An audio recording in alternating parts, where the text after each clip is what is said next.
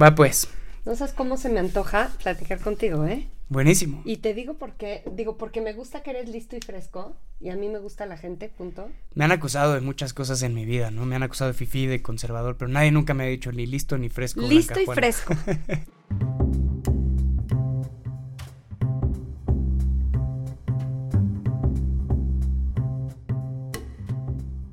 Mil gracias por escuchar el telescopio. Yo soy Ricardo López Cordero. Este podcast es una antología de conversaciones. Lo uso como excusa para hablar con personas creativas sobre libros, ideas y lugares. La de hoy es una conversación con Blanca Juana Gómez Morera, una de las personas que más sabe de medios y periodismo en México. Estudió comunicación en la Ibero y ha dirigido o lanzado un montón de medios. Hablamos sobre periodismo, cómo mejorar la discusión pública, trabajar en equipo y escritores fantasma. Blanca Juana Gómez Morera, gracias por estar en el podcast. Muchas gracias a ti por ¿Cuál- invitarme, Ricardo. ¿Qué Así tal, se llama no? mi novio. Así, Así se llamó un gran maestro mío que ya se murió. Un primo que adoro. Me gusta tu nombre, ¿eh? Y me ha traído buenas cosas tu nombre. O sea que estoy feliz de estar aquí contigo, Ricardo. yo estoy muy contento que estés aquí, Blanca Juana. A mí no me súper encanta el nombre, se me hace muy... Se me hace como muy duro, muy... Como estos nombres, lo siento como de mis abuelos, ¿no? No, hombre, se me hace un Ricardo, nombre- Rodrigo... Se me hace un nombre generosísimo. Habrá que rascarle, ¿eh? Porque en nombres destino dicen. No, yo digo que te reconcilies con tu nombre y encuentres la generosidad que tiene tu nombre. Porque yo no, no sé, a lo mejor por experiencia, pero lo relaciono con mucha generosidad. ¿A ti te gusta Blanca Juana? A mí me gusta Blanca Juana. ¿Quieres que te cuente la historia de mi nombre? Porque es divertida. Mi papá me puso Juana por la abuela Juana. Y cuando era chica, Juana me parecía, como comprenderás, espeluznante. Yo soy de la generación de las Gaby, las Patis, Ale, Fer. Hoy en día las niñas se llaman como viejitas, se llaman Inés. Se- Pía, Ajá, o sea, Elena. claro. Yo tengo una Julieta y una Luisa. Eh, cuando yo era chica se llamaban como niñas, según yo. Y yo, Blanca de entrada me parecía muy cursi, pero encima me llamaba Juana. O sea, qué horror. Y un día fui a dar, no importa, con un numerólogo en Monterrey y me escribe mi nombre para hacerme toda mi cosa de numerología y me dice, ¿te llamas Blanca Juana? Por favor, usa tu nombre. Es un nombre poderosísimo. Empieza a hacer cuentas y rollos. Tiene cuatro As. De entrada, los hombres de mujeres con dos As son hombres fuertes. Las Laura, Diana, Ana, Marta, Ana. Yo tengo Blanca Juana. Patricia. Y me dice, ¿eres figura pública? Porque llegué con él por una persona artista. Le dije, no, yo no soy figura pública. Pues tu numerología me habla mucho de que eres figura pública. Y si haces algo, úsalo. Y dije, ok, no soy figura pública, pero ya estaba en los medios, ya editaba yo. En ese entonces una revista, solamente una revista, y digital no estaba en nuestro mundo. Pero dije, pues voy a empezar a usarlo cuando, cuando publique algo. De pronto yo seguía siendo autora, escribía. Y adopté Blanca Juana y, y llegó justo en el momento de las redes sociales. Mi Twitter se llama Blanca Juana. Y a partir de ahí empecé a ser Blanca Juana y entonces digo que es mi nombre artístico, es mi nombre de trabajo, que hoy en día me fascina. Se lo agradezco muchísimo a mi papá. eh, se murió hace poco y en, en sus cenizas leímos algo y yo le agradecía mi nombre que tantas cosas lindas me ha traído. Y lo uso, eh, es, es muy chistoso porque tengo gente que dice, no, perdón, yo la conocí desde, desde que no era Blanca Desde Juana. que solo era desde Blanca. que solo era Blanca.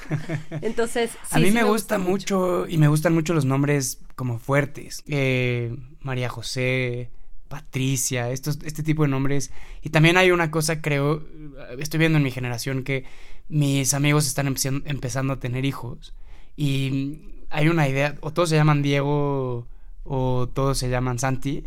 Emiliano Miles. Exacto. Y en mi generación, Santi. como nacimos cuando vino, te juro que esto es cierto, nacimos cuando vino el Papa Juan Pablo en una visita y entonces en mi generación del colegio éramos 40 y había tres Juan Pablos. Claro. Y, mm, ¿y qué más tenemos? Hay varios Diegos, hay muchos Pedros, pero creo que están de moda los nombres como cortitos, ¿no? Sí. Pedro, Diego, Luis. Van a volver los compuestos. Cosas así. Van a volver los compuestos, vas a ver. Sí, sí se quitaron, o sea, sí, sí de pronto son una complicación hasta formal y legal para operar la vida, pero, pero pues combinar y enriquecer siempre está bien. Si puedes poner dos, ¿por qué poner uno? A mí me gusta mucho estos que traen el nombre del abuelo, ¿no? Tu nombre y Claro. el nombre del abuelo. O de algún otro muerto de la familia, que la gente dice ahora, no, no le pongas nombre de muerto a la gente. Yo soy muy de nombres de muertos. Este, en fin, sí me gusta Blanca Juana. Ricardo. ¿Cuál es tu lugar favorito del internet? O sea, iba a decir algo pésimo. Lo que Pues sea no, vale, lo que sea vale aquí. O sea, WhatsApp, vivimos en WhatsApp gracias a que existe la red y la conexión. Entonces no es un lugar, no, no es un sitio, no es, pero es, es como mi, ay, mi tesoro de este mundo digitalizado, internetico. Pero ¿qué es lo que te gusta de WhatsApp? Yo, yo suelo decir que mi lugar favorito en internet son los grupos privados de WhatsApp. Yo tengo un grupo con tres o cuatro amigos y ahí me siento seguro de decir lo que realmente pienso y mando una foto y tal, pero no estoy en el resto de las redes sociales. ¿Qué me gusta de WhatsApp? Eh, estás en pijama en tu cama y estás con quien quieras. Rápido, oportuno, práctico, hay que ser práctico. Tiene suficientes herramientas ya, no solo escritas, pero mi... Creo que mi mejor comunicación es escrita. Mi mejor expresión es buscar palabras para decir, la necesidad de brevedad, la necesidad de cuándo mando este mensaje y por qué. También me gustan los voices. Eh, durante años odiaba los emojis, hoy los amo, las stickers, es decir, tiene suficientes herramientas, pero también es breve, conciso y está, es que el WhatsApp está en tu mano, tu mundo y tu posibilidad de, miles de cosas. Yo hago todo por WhatsApp. Cierro acuerdos, negocio, mando amor, eh, doy pésames, es decir, todo, personal y profesional. Me encanta. ¿Cuál es el número óptimo de segundos que debe durar una nota de voz de WhatsApp? Todo menos de un minuto. No que lo haga yo tanto, pero todo menos de un minuto. Y las notas son bien peligrosas, las notas se pierden. Se te va, que te dijeron. Y también la gente luego está en juntas, en entrevistas. Yo trato de mandarlas. Hay gente que es muy de notas y digo, bueno, contigo sí puedo. Eh, y tengo amigas que viven fuera que nos hemos hecho la costumbre de hacernos como mini podcast de ahí te va. Entonces echamos una super actualización y eso pues te lo da una, una nota deliciosa.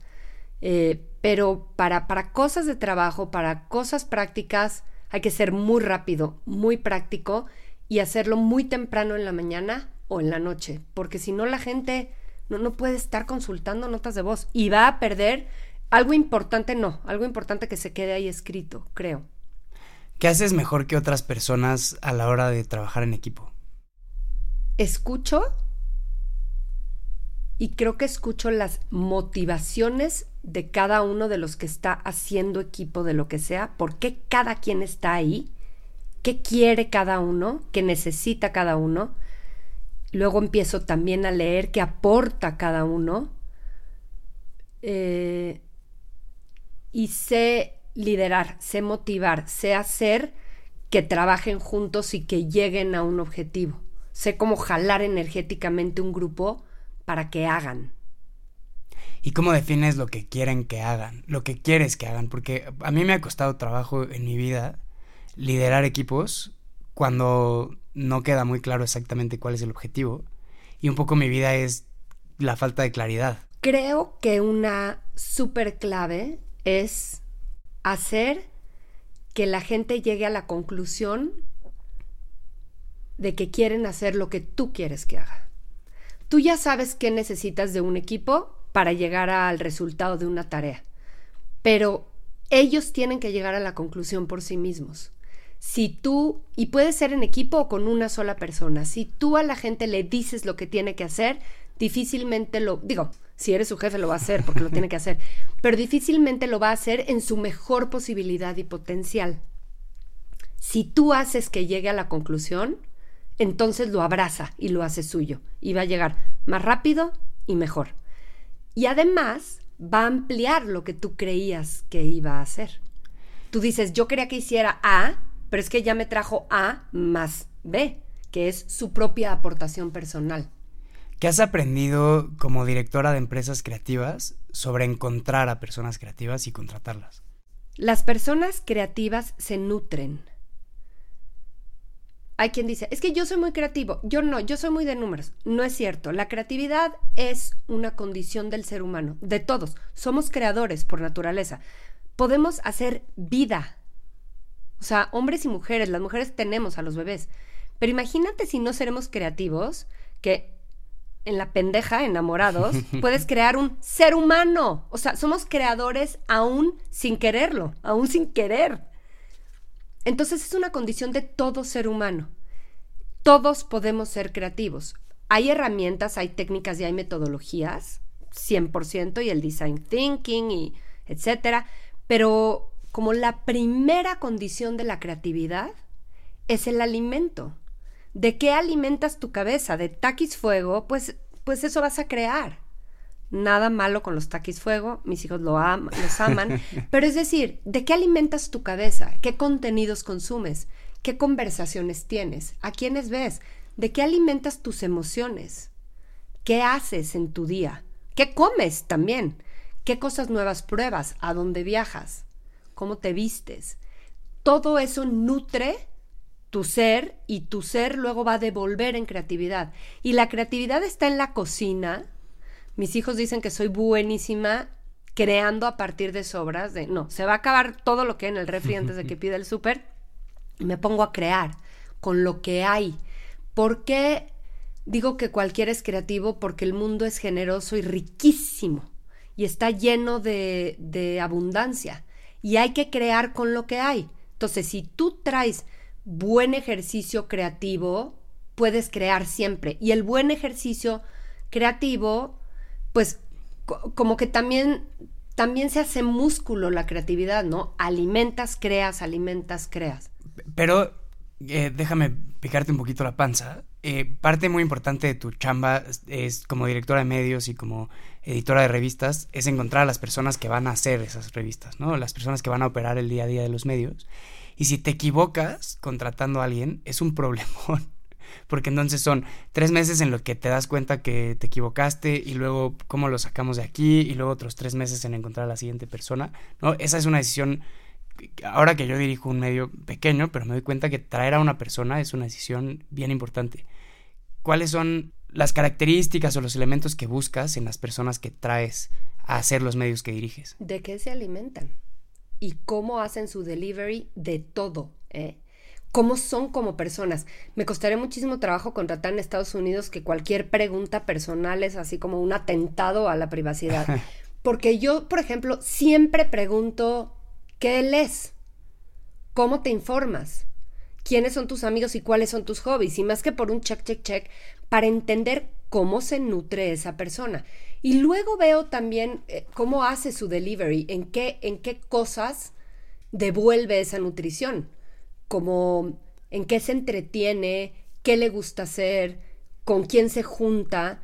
Y sí, lo que dices es importante cuando uno dirige y se vuelve ejecutivo, porque, porque las decisiones pesan y porque el tiempo es oro y porque en negocios hay que tener prisa, hay que procurar no cometer errores, pero también no es un problemón equivocarse. Equivocarse te da otros tesoros y otros conocimientos.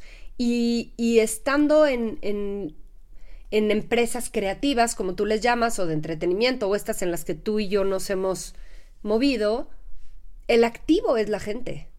Las marcas están construidas por gente. Hay empresas donde el activo es metros cuadrados o maquinaria, nuestra empresa, el principal activo es la gente y así hay que cuidarlo y así hay que invertirle y así hay que dedicarle. Entonces, claro que es muy importante si esa gente no funciona, porque no solo es un empleado, sino que, sino que es quien va, pues quien va a darle la carne o el material a lo que hacemos y vendemos. Entonces la gente es clave. Por eso quizá invierto tanto en, en conocer perfiles, en leer sobre gente y me encanta la gente. ¿Y cómo aprendiste, si es que lo aprendiste en, tantos años de carrera mediática, a no siempre tener la razón? A que alguien que está en el organigrama debajo de ti tenga una mejor idea o que te diga, ¿sabes qué? Tenemos que ir para allá en vez de para acá. Esa pregunta, Ricardo, no es en pasado, es en presente. Mi pecado es la soberbia, ¿eh?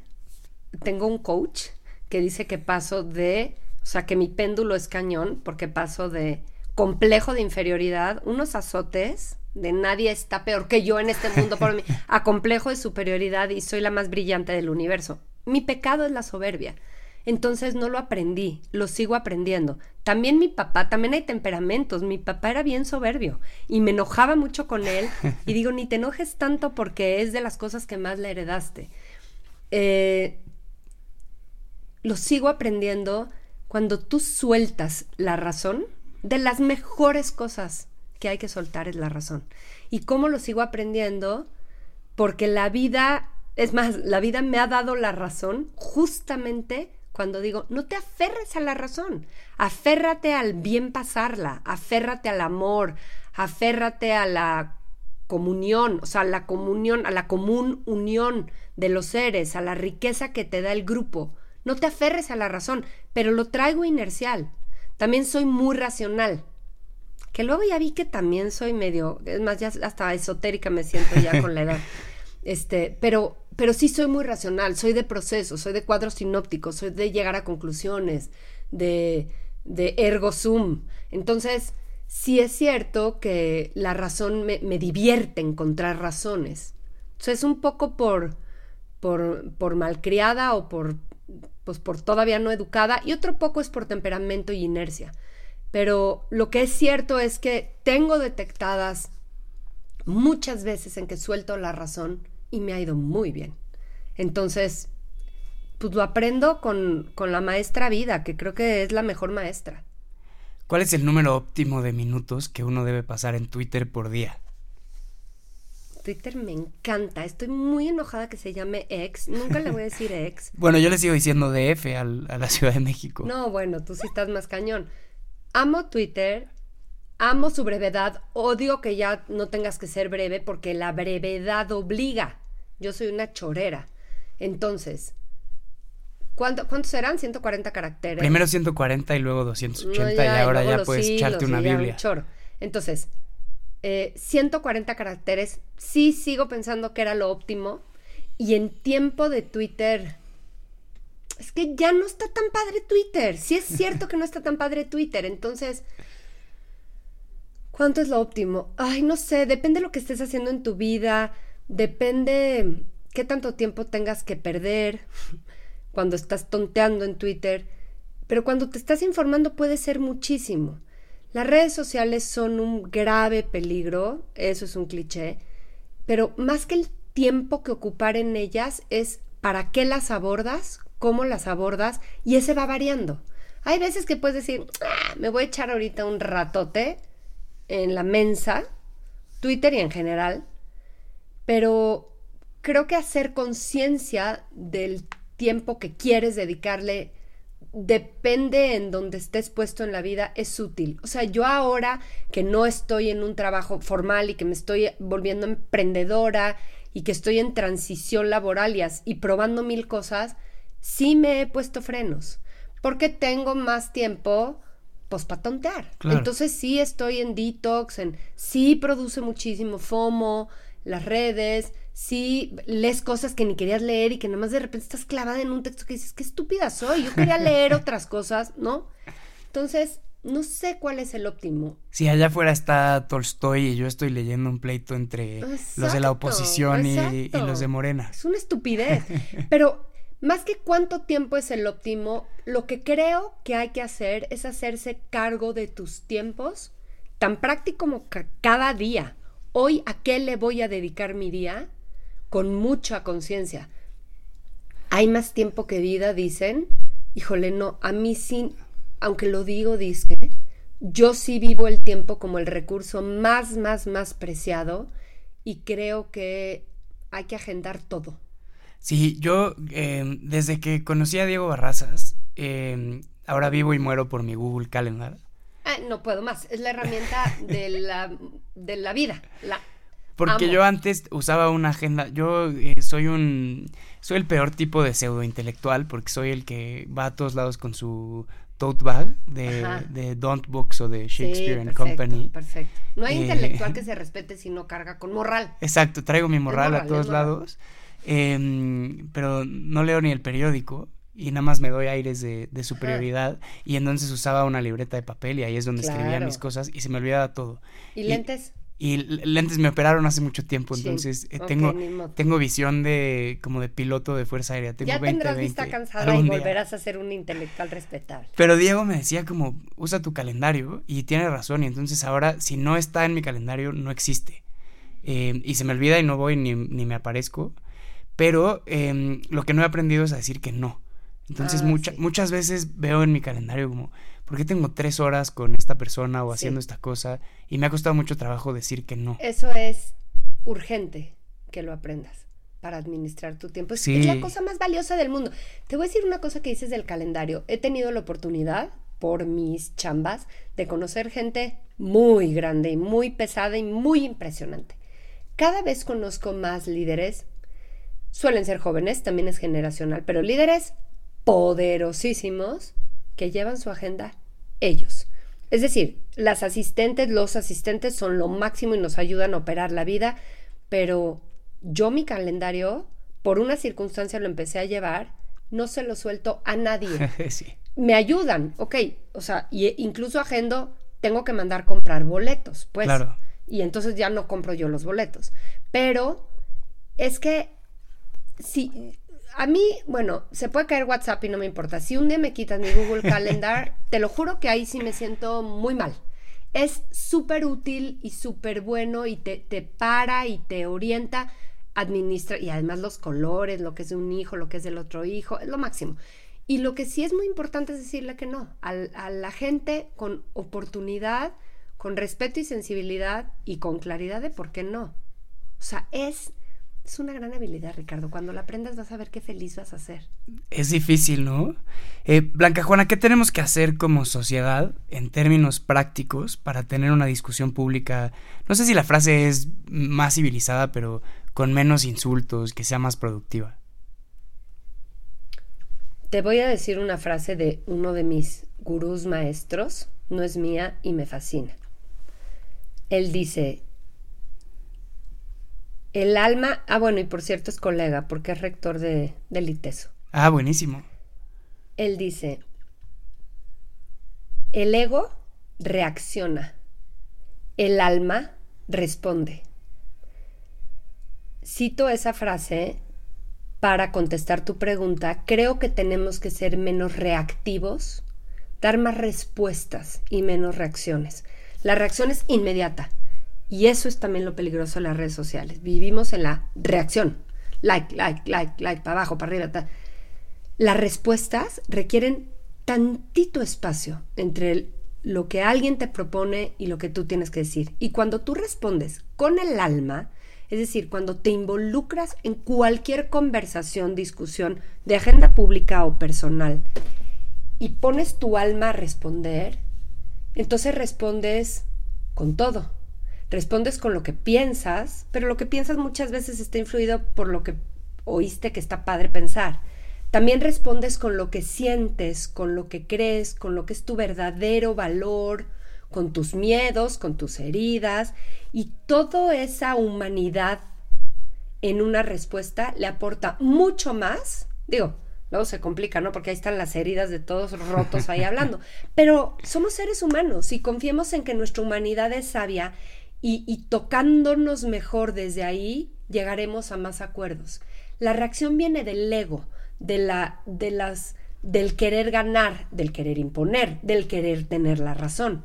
La respuesta generalmente quiere acordar más, quiere comulgar más uno con el otro, quiere respetar más, quiere, o sea, la sensación de, de, de comunicarte con el otro es de las sensaciones más confortables. Olvídate de productivas, sanas. Delicioso. Es delicioso sentir amor, sentir conexión. Entonces, en cualquier discusión, si podemos conectar desde la humanidad, vamos a ser una mejor sociedad. Por eso la diversidad, por eso la inclusión de mujeres, por eso jóvenes y viejos, porque a más diversidad, más riqueza. ¿Recuerdas con cariño haber estudiado en la Ibero? Tengo muchas ganas y estoy a punto de regresar a una cita que tengo a la Ibero, de regresar a mi alma, a mi alma mater.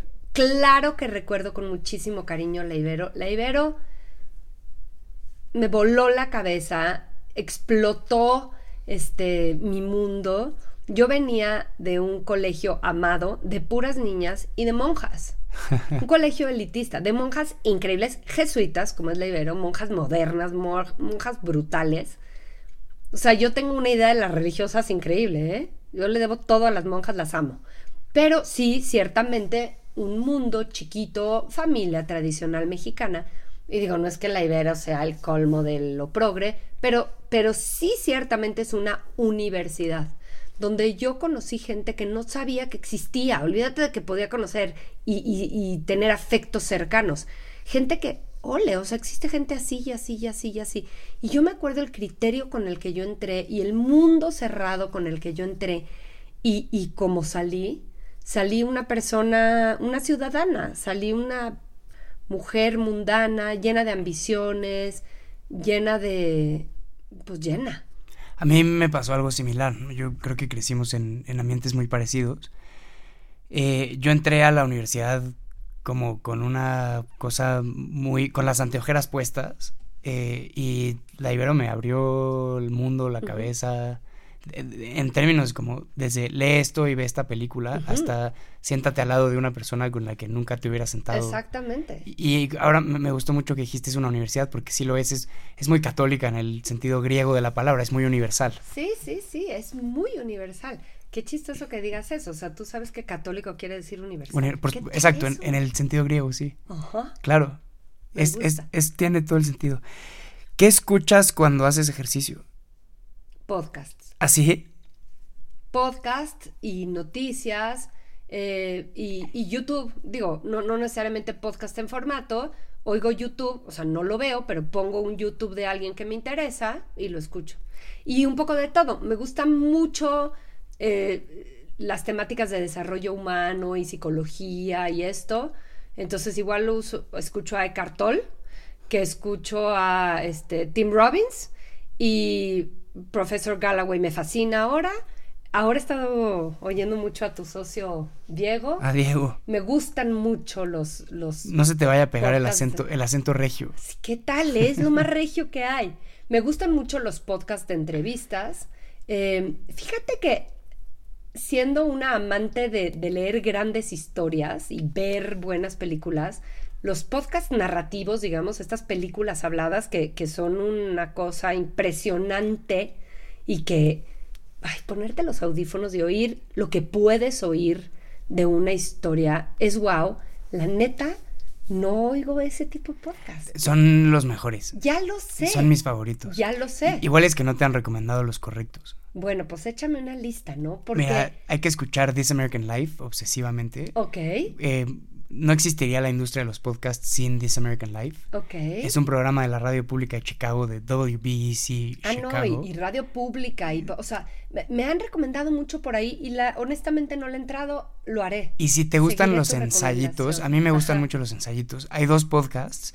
Uno que se llama The Anthropocene Reviewed, que son eh, reseñas de cinco estrellas de cosas que solo sucederían en en el mundo de los humanos. Entonces igual es una reseña al Mario Kart y entonces le pone cuatro estrellas y explica por qué, pero es una cosa muy emocional y muy linda y son como exploraciones del mundo que hemos creado. Ese es brutal. Y otro que se llama The Memory Palace, que son puras historias de la historia. Contadas por una persona y son ensayitos de 10, 12, 15 minutos. Y son brutales. Esos dos podcasts son maravillosos. ¿no? yo la neta es que estoy más en el podcast también que me sirve para conocer a alguien que quiero conocer, para seguir tendencias de mercado, para escuchar noticias, o sea, sí, sí, sí busco más eso, como cosa práctica de información que necesito para mi día o para mi carrera, haz de cuenta, ¿no? ¿Crees que los periódicos mexicanos tienen demasiadas columnas de opinión?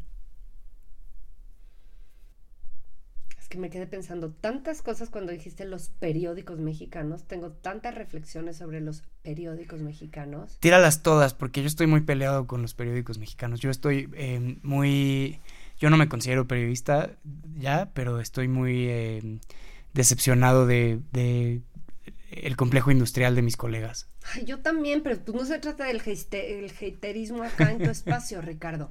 Para eso es eh, este podcast. Mira, nos escuchan 11 personas a lo mucho. O 12, eh, igual yo te traigo quizá 5 más, güey. Y es para nuestras obsesiones secretas, nuestras, nuestros gustos culposos. ¿Qué pasa con los periódicos mexicanos? Primero que nada, a mí me ha dado de comer siempre la industria editorial mexicana tradicional y de legacy. Entonces, no voy a ser malagradecida, sino todo lo contrario.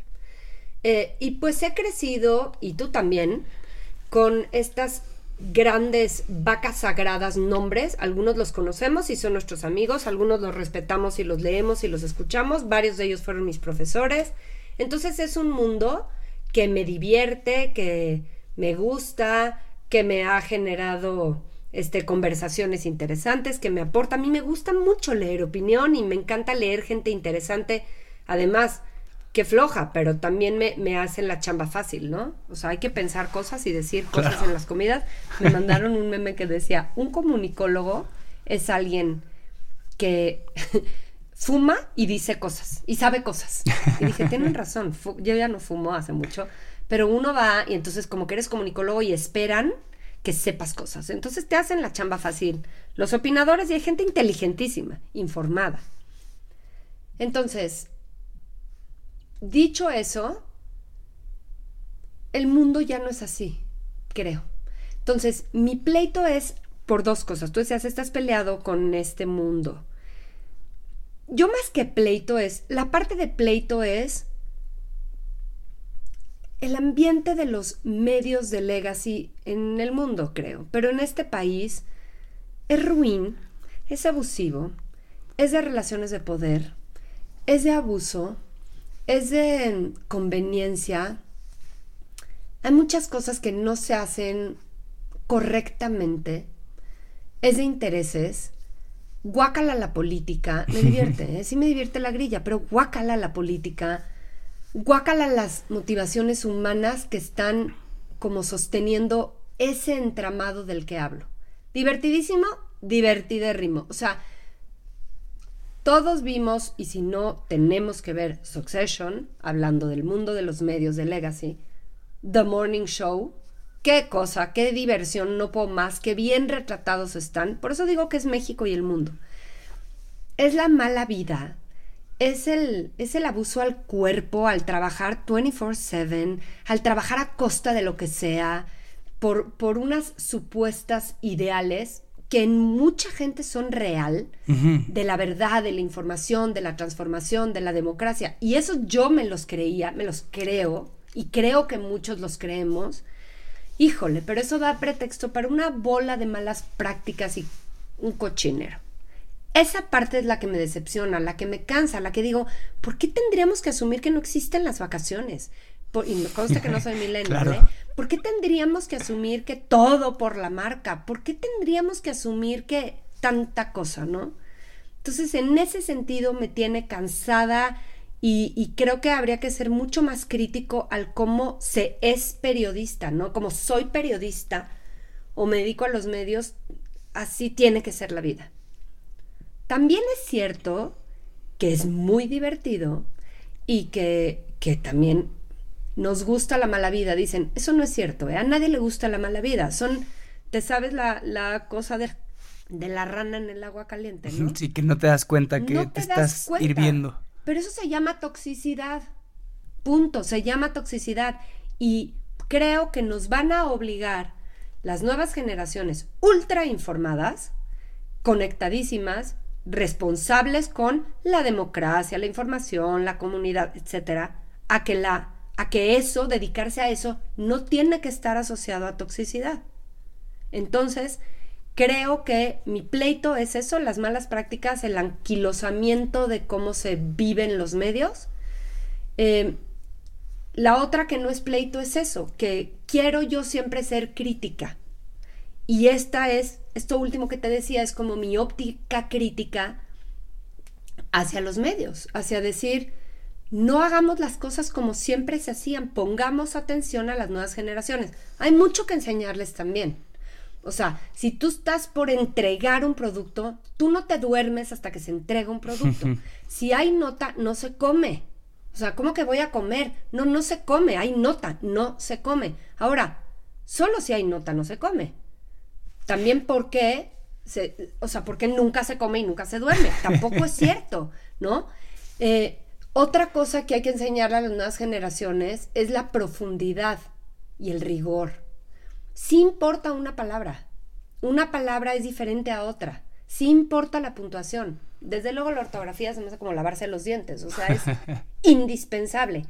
Forma es fondo. No todo es forma, no todo son herramientas, no todo es haz un videíto, no todo es de verdad la forma que eliges para comunicar un fondo es importante, la calidad, la excelencia de un, de un empaquetamiento de contenido importa.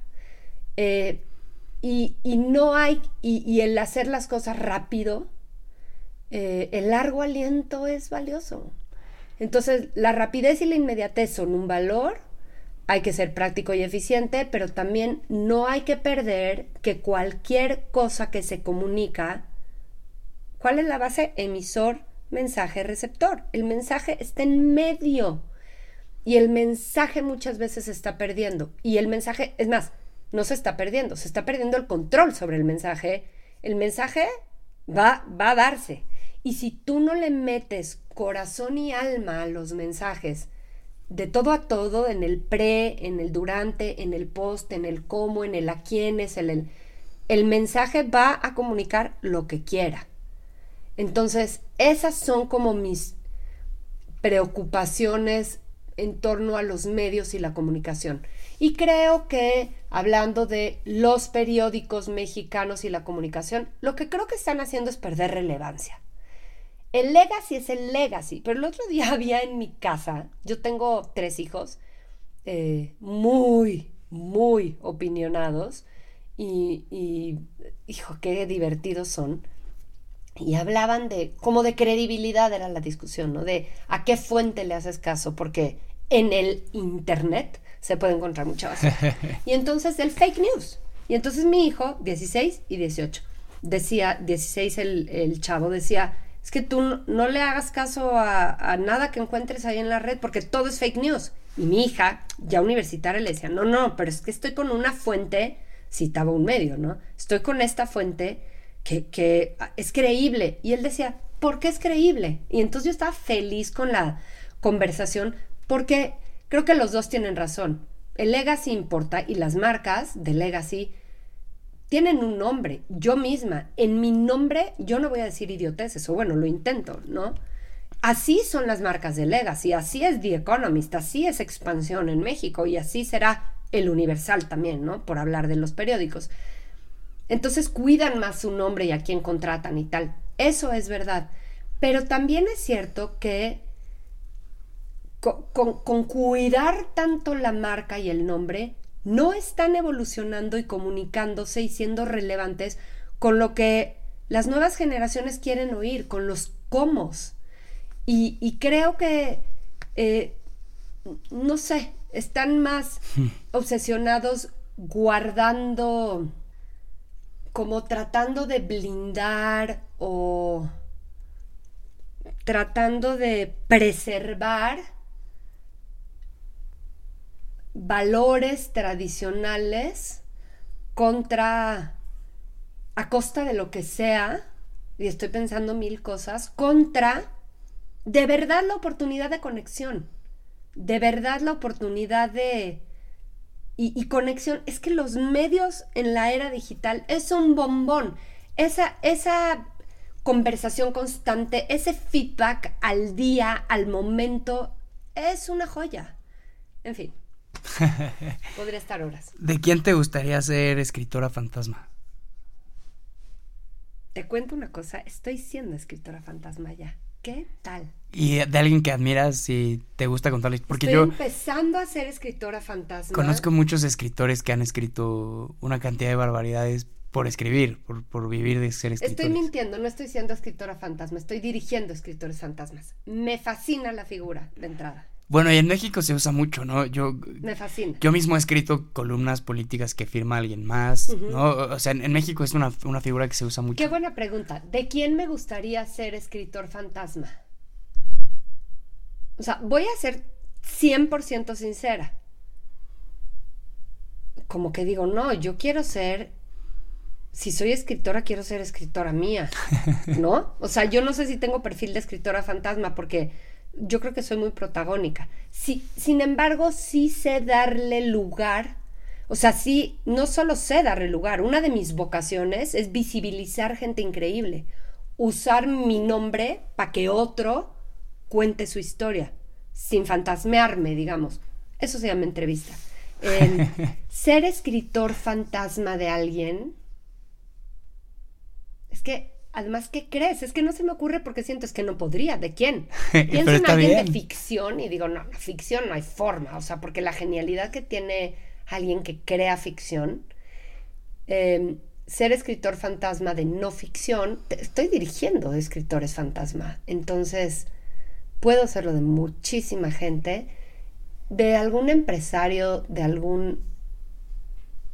de alguna gran empresaria o gran ejecutiva, yo creo, mujer, que, que yo vea que está brutal. Sí, por ahí va. Por ahí va. Y es un poco lo que estoy haciendo, hombres y mujeres, pero es, yo sé quién eres y no estás sabiendo comunicarlo, entonces yo te ayudo a comunicarlo. Yo te ayudo a traducirle al mundo quién eres tú. Claro. Entonces, ¿de quién? A ver, te voy a decir quién me encanta. Es que no puedo, porque me encanta tanta gente increíble. pero, pues, no sé, los recientes años me he clavado en, en personalidades más del mundo de la empresa. Eh, estoy teniendo la dicha de poder entrevistar a varias de ellas de unos años para acá y ahora con mi podcast Buena Banda. Estoy trayendo a todas las mujeres que me fascinan y las entrevisto. Eh, pero es que hay mujeres impresionantes en este país. Eh, no me quiero ir a los clichés, pero eh, Laura Cruz, que recién la tuve en el podcast, es, es una mujer gigantesca y comunica menos de lo que debería de comunicar lo grande que ella es. Y grande no lo digo solo en posición. Por ejemplo, ese tipo de perfiles. Claro. Alejandro Ramírez, a quien no conozco, o sea, claro, lo he saludado varias veces, pero me gustaría ser su amiga y además me gustaría poderlo ghostwritear. Me encantaría hacer biografías. O sea, no es tu pregunta, pero me encantaría reseñar vidas increíbles y visibilizarlas. Más que. No quiero ser ghostwriter yo, Ricardo, no me obligues. Blanca Juana. sus vidas. Eso está muy bien. Blanca Juana Gómez Morera, mil gracias por venir. Me quedaron muchas eh, preguntas en el tintero. Ojalá te puedas dar una vuelta aquí conmigo Yo y con feliz Polo mil veces. o- otra vez. Qué padre. Mil gracias por escuchar este episodio del Telescopio. Si este ejercicio les parece útil, interesante o cuando menos entretenido, por favor compártanlo con alguien a quien crean que le podría gustar. Y si tienen un minuto, por favor dejen una reseña o una calificación de este podcast en la aplicación donde lo escuchan. Sirve para que otras personas lo encuentren y yo estaré eternamente agradecido. Otra vez gracias y hasta la próxima.